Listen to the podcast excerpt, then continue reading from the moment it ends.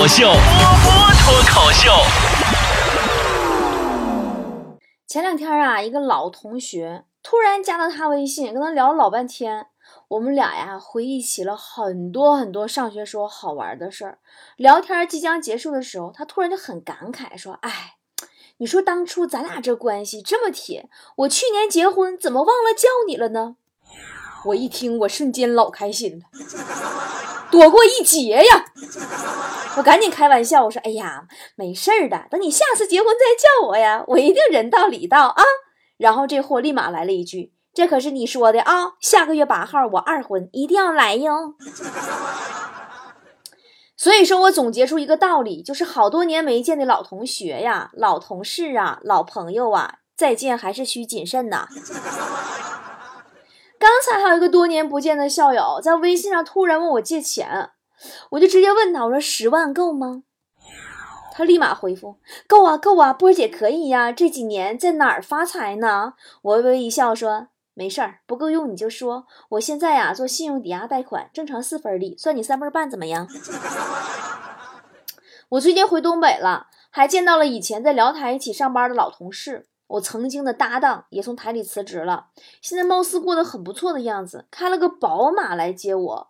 我说行啊，小哥，过得不错呀。现在哪儿高就啊？工资多少啊？他说月入三千左右。以前开速腾，后来开迈腾，后来开皇冠，现在宝马七四零。老板赚钱了，他就有好车开。然后问我忙啥呢？我说我做互联网啊。他说互联网好啊，他也喜欢。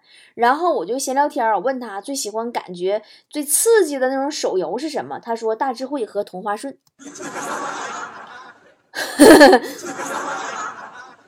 还有啊，我以前一个办公室的曾经最好的同事闺蜜，也是同事也是闺蜜。知道我大老远回来了，特别热情，一天给我发八条信息呀，让我请他吃大餐。我就故意逗他，我说完了，最近穷成狗了，没钱不请。他说，嗯，这好办。为了不让你尴尬，我把之前欠你的钱先还你点，你不就有钱了吗？真的，突然之间好感动，简直太会为我考虑了。哎呀，还在一起上班那会儿哈，我俩是无话不谈呀。有一回。在食堂一边吃饭一边闲聊，他问我说：“李波，你工资怎么比我多三百呢？那时候不还有工资条呢吗？”我就告诉他：“我说 我那会儿跟领导提的，我说我老在外边跑，日晒雨淋的，我快熬不下去了，领导就给我加钱了。我说你也找领导去，你争取一下呗，找个理由。然后第二个月发工资，他真的和我一样多了。妈蛋，我被扣了三百。现在啊，回想一下，一晃从体制内出来四年了。”回忆起以前我俩一起上班的时候，点点滴滴好像还在眼前。记得那个时候啊，我们台里福利待遇还好呢，有专门的员工洗浴中心，还带搓澡按摩的，服务生啥都可全了。哎呀，后来那不就是台长下去了，都给封了吗？我那会儿刚到台里边上班，我打算去享受一下。早上开门我就去了，三下五除二进屋我就脱溜光溜光的。然后一个男服务生走过来，告诉我说：“我进的是男浴池。”给我气坏了。我说：“你什么意思呀？我刚才进来的时候，你眼瞅着我进来的，然后眼瞅着我脱溜光，才告诉我男浴池啊。”然后那个男服务生也很无辜，说：“姐姐，我也得彻底确认一下，你到底是不是男的呀？” 你们看，我现在一看就是个女的哈，以前不行，以前那家英姿飒爽的。我发现吧，我是百变型的。就刚才我说那我同事闺蜜，有和我俩出差去国外过安检啊，人家啥事儿都没有就过去了，就把我拦那儿了。工作人员仔细检查我护照照片和我本人，说照片本人怎么不一样？我说五年前照的可能跟本人不一样。结果我这二货闺蜜来了一句：“麻烦你们放他走吧，他每天长得都不一样。” 我的人生当中啊，无论走到哪都少不了几个损友。就这个，我当年这个闺蜜，这个同事啊，有回我俩晚上一起加班，她先干完了，我让她等我一会儿一起走。她说为啥？我说我害怕。她说咋的？你怕路上吓着别人啊？有一次啊，我俩出去唱歌，回家特别晚。完了，我俩结伴回家，一起走过黑巷子的时候，遇见几个流氓。哎呀，我那个怕呀！毕竟我那么美，那么美美美美美。于是我问他怎么办，他淡淡的说：“急个毛线，让你先挑。”啊！这种人啊，在东北有个学名叫大虎娘们儿。有天被领导骂了，这货第二天穿了个羽绒服就来了。六月份呐，你说也不是六月飞雪，你穿个羽绒服。领导说你咋了？为啥穿那么厚？他说心寒。还有一年夏天，沈阳气温突然骤降，这货穿了个短袖上班，冻得里嘚瑟的。然后领导问他说：“你不怕冷吗？”这货说：“我连穷都不怕，还会怕冷吗？”对，就是那个三百块钱就没加那回。我们领导也是忍无可忍了，气哄哄的带着他去了楼外边的绿化带，指着一窝正在搬食物的蚂蚁说：“看到了吗？”这货看了一会儿，说：“领导，我懂了，这是在强调团队合作的重要性。”领导一脚踩在蚂蚁窝上，说：“你懂个屁！看见没？老子弄死你们就是这么简单。”在办公室里天天吧唧吧唧吃零食，领导看来气又不能说啥，毕竟还没有办公室里不能吃东西的规定。有回呀，赶上领导开会，这货那薯片啊嚼的咔哧咔哧的。你说人开会那老些人那那么安静，你咔哧咔哧嚼薯片，给领导烦的呀，拍着桌子说：“你们这些年轻人啊，不是我说话难听啊，我说句不好吃的哈。”真的，领导都气鼻子都气歪了。还有一回啊，中午吃完饭，我趴桌子上我就睡着了，一睁眼睛发现下班了。我竟然我在办公室明目张胆睡了一个下午，哎我这个窃喜呀！我在 QQ 上就跟我那闺蜜偷摸说，我说我睡一个下午都没有被发现耶。她说拉屁倒吧，刚才领导来了叫你两遍都没给你叫醒。那你倒是推推我呀！当初他在台里呀，是专门负责人力资源的，就是负责初试面试招聘。我们还有个特别好的哥们儿，我们仨铁三角。那个哥们儿呢，负责复试的面试招聘。有一回公司初试，有个大美女啥都不会，结果我这个闺蜜啊，还是让她进了复试。复试的时候呢，我那哥们儿是面试官，看到我闺蜜啊，给她留了一个纸条，上面写着：“哥们儿，别误会，让她进复试，就是为了让你见识见识什么叫美女。”有机会就加个微信，该下手就下手。不过我那哥们儿后来不在人力资源了，咋回事呢？有回呀，部长让他负责招聘一个招聘经理的职位，啊，就是没有说清楚什么福利假期的问题。然后招聘经理入职以后发现被忽悠了，然后把负责招聘的我这个哥们儿给辞退了。最近我回东北了，以前一起上班的处的几个比较好的人啊，又聚一块儿了。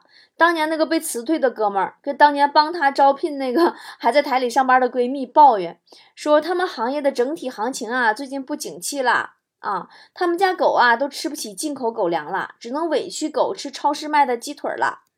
我那个闺蜜说：“你敢不敢别吱声？我刚才在家刚吃完豆腐汤配榨菜出来。” 闺蜜说啊，一直在体制内混到现在，觉得世界上最遥远的距离就是周一到周五。我说我辞职以后一天二十四小时，我就没有跳出过工作范畴，做梦都工作。我闺蜜说啊，说最近余额宝提现额度下调都觉得不可怕，可怕的是对于她这种穷人来说，竟然没有什么影响。我说我辞职出来也不容易呀，我一开始自己做公司谈客户的时候啊，没有经验啊，很多时候只能硬着头皮上啊。到现在做了好多年，和客户打了这么久的交道，我的头皮已经很硬了。闺蜜说：“李波啊，你这体制外到底是赚多少钱？你能干出这么不要脸的事儿？”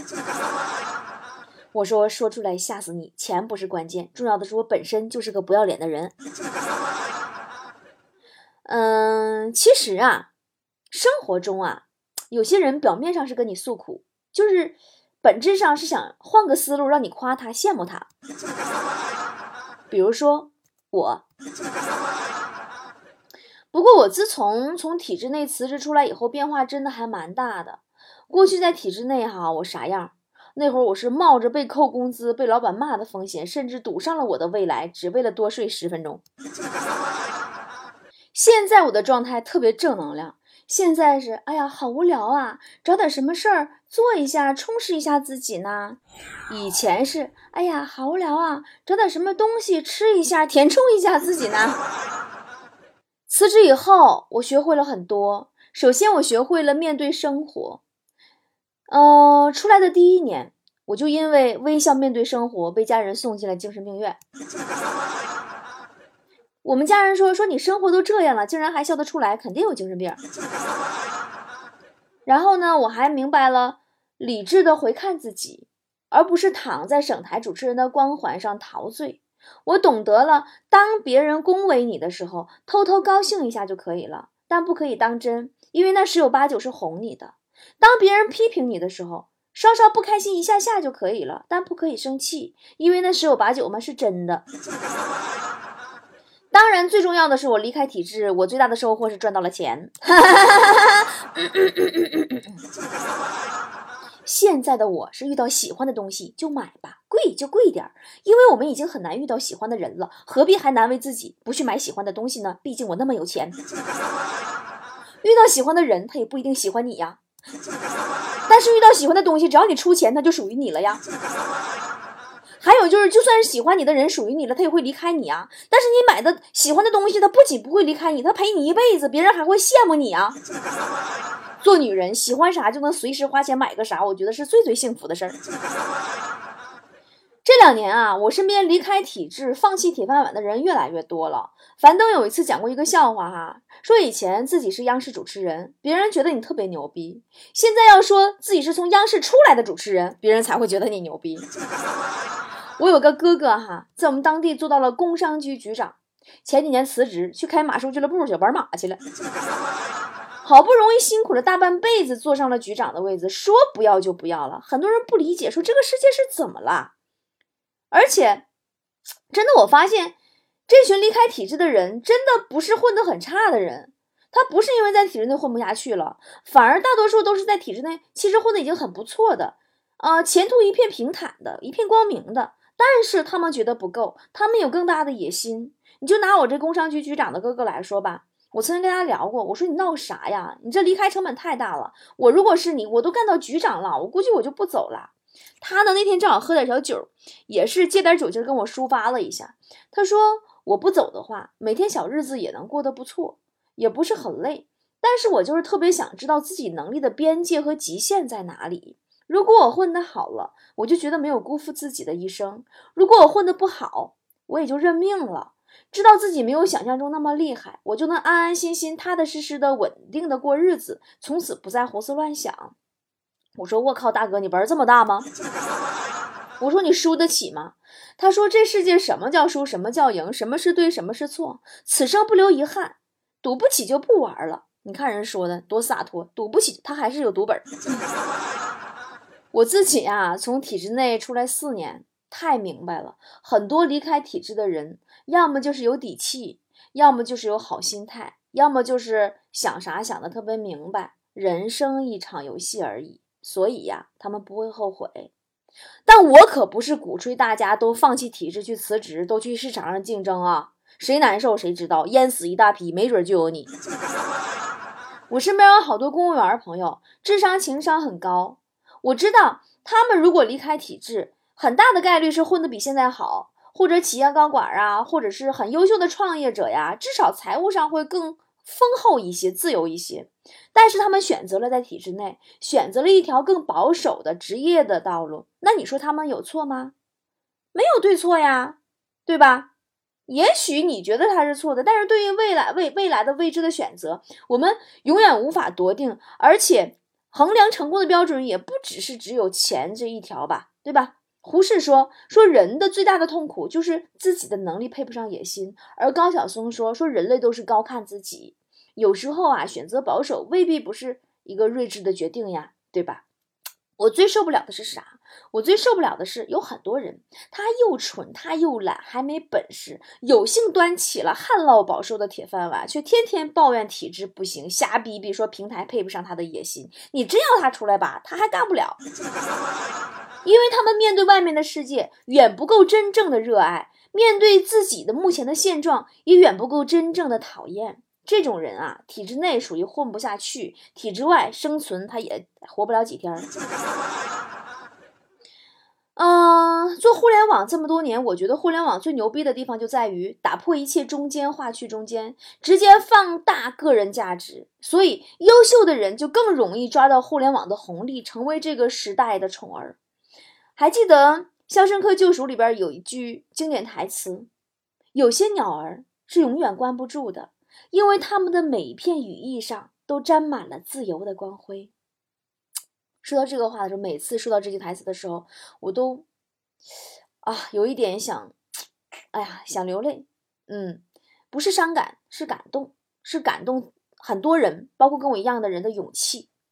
总有一些人，他们一辈子注定要活到极限，一辈子都想碰触自己能力的边界。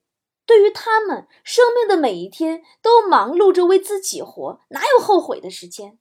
比如说我。当年我从西藏浪了一圈回来以后，我就告诉自己，没有好好浪过的女生不足以驾驭后半生。后来我辞职出来做工作室，我的工作室几经搬迁，沈阳、北京、广州、上海、三亚、丽江。再后来，我在丽江的工作室晒着太阳录着脱口秀。在广州的公司，我带着我的团队拼尽全力的开拓疆土。资本论上线一个月，用户超过五万。以前没到三十岁的时候，那时候我总想，哎呀，我作为一个省级台的金牌主持人，中国之声都向我抛来橄榄枝了。我年年我都获得全国的奖项啊！作为一个媒体人，我也应该是别无所求了。可惜那个时候的我还太年轻。我还不知道这个世界是如此之大，天地是如此之宽，而且变化也是如此的迅猛，感觉一不留神儿就要被这个时代所抛下了。于是我选择了拥抱互联网，我想要看看我自己的能力边界到底在哪儿。除了按部就班的在台里上班，我自己究竟还有什么可能性？拼搏了好几年互联网以后，我又开始了一个新的挑战，我又开始做自己的品牌。然后我又开始个新的挑战，我在丽江拿下了一块很大的土地，我从挖地基开始，我建造一座云南最美最大的众筹的网红客栈、网红店，总投资四千万。我要在那块空地上造出一个梦来，有泳池，有花园，有雪山。我要你们每个人来到丽江，就会瞬间陷入一个世外桃源般的梦中宫殿。我想，我应该能算是我身边的男男女女中过得最浪的一个了吧。工作了很多年以后，我们厌倦了活在别人的价值观里。很多人说，说我任性的走了一条又一条截然不同的道路，说好羡慕我可以那么任性。但任性说到底也是要有资本的，这个资本包括努力，包括坚持，包括勇气，包括智商，包括打掉牙往肚子里咽，满肚子都是牙。嗯，我很接受不了那些成天吐槽自己工作有多么无聊，多么想改变自己，然后最后迟迟不改变，而周围的人的眼光啊，周围人看法呀，呃，这些理由、那些理由、那些借口。那么，你为你自己的改变，为你自己想要出去浪，又做过哪些努力呢？也有人会冷嘲热讽说：“哎呀，好好的大大企业、大单位不待啊，那个好好的铁饭碗不要，是因为你们年轻人终究太年轻了，老了就后悔了。我没有啊，我可快乐了，我一天呢。我马上我的全国脱口秀巡演我又开始了，七月份四座城市：七号沈阳，十四号成都，二十一号南京，二十八号昆明。这次我给大家准备了全程两个小时的专场，讲我这一路走来。”这场脱口秀的主题就叫做“女人怎么啦”。我好好给你们讲讲我这些年是怎么了。票价三百九十九，但是为了表达我近期拖更啊、晚更啊、不定期更啊，和脱口秀演出空演了三个月的对大家的内疚，我打算限时最后四小时给菠菜们十块钱。十块钱一张票哦，十块钱一张价值三百九十九块钱的脱口秀门票，快递送到家。这次我们是有纸质门票的，可以留作纪念。别替我担心赔钱的问题，最近姐做《资本论》真赚了。也别问我为什么这么大手笔，因为我觉得在我这么不着调更新的期间，还能够实时的关注我更新的，都是真爱，你们值得拥有的。好啦，快看看有没有你刚好可以去的城市。微信关注公众号 “b o b o” 脱口秀，对话框里边回复“脱口秀”去抢票吧。当天带着门票来找我。没有自己所在城市的也别急，八月份还有北京、广州、哈尔滨、太原现场等着我。记住那句话吧：有些鸟儿是永远关不住的，因为它们的每一片羽翼上都沾满了自由的光辉。云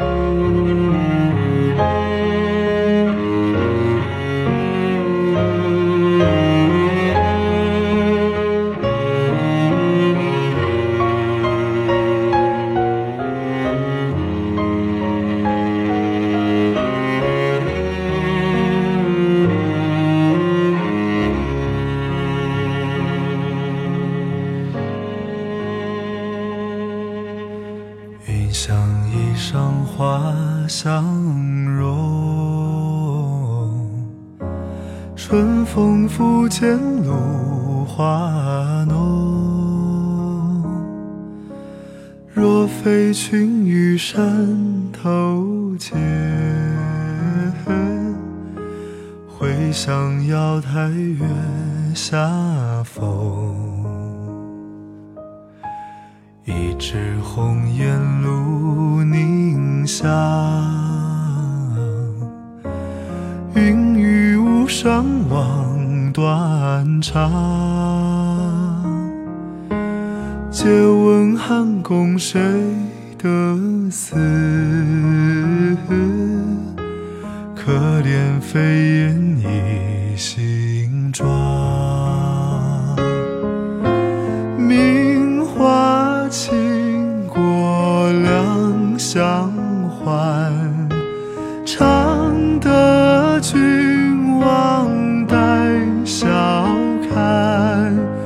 皆是春风无限恨，沉香亭北倚阑干。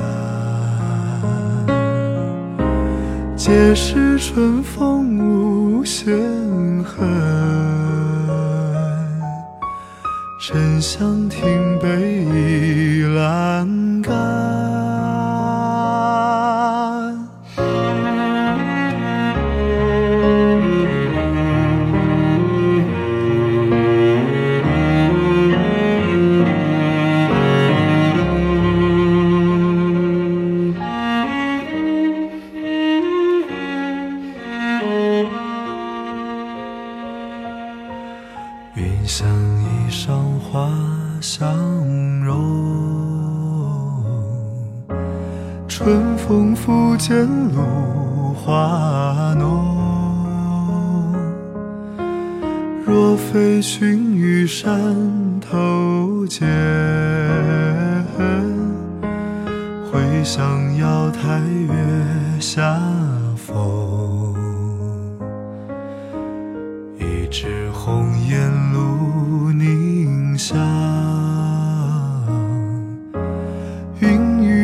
雨巫山望断肠。借问汉宫谁得似？可怜飞燕倚新妆。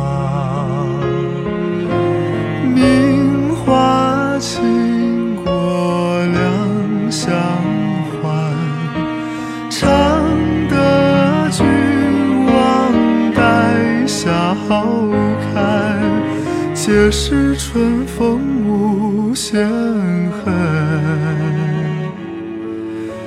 沉香亭北倚阑干。皆是春风无限恨，沉香亭北倚阑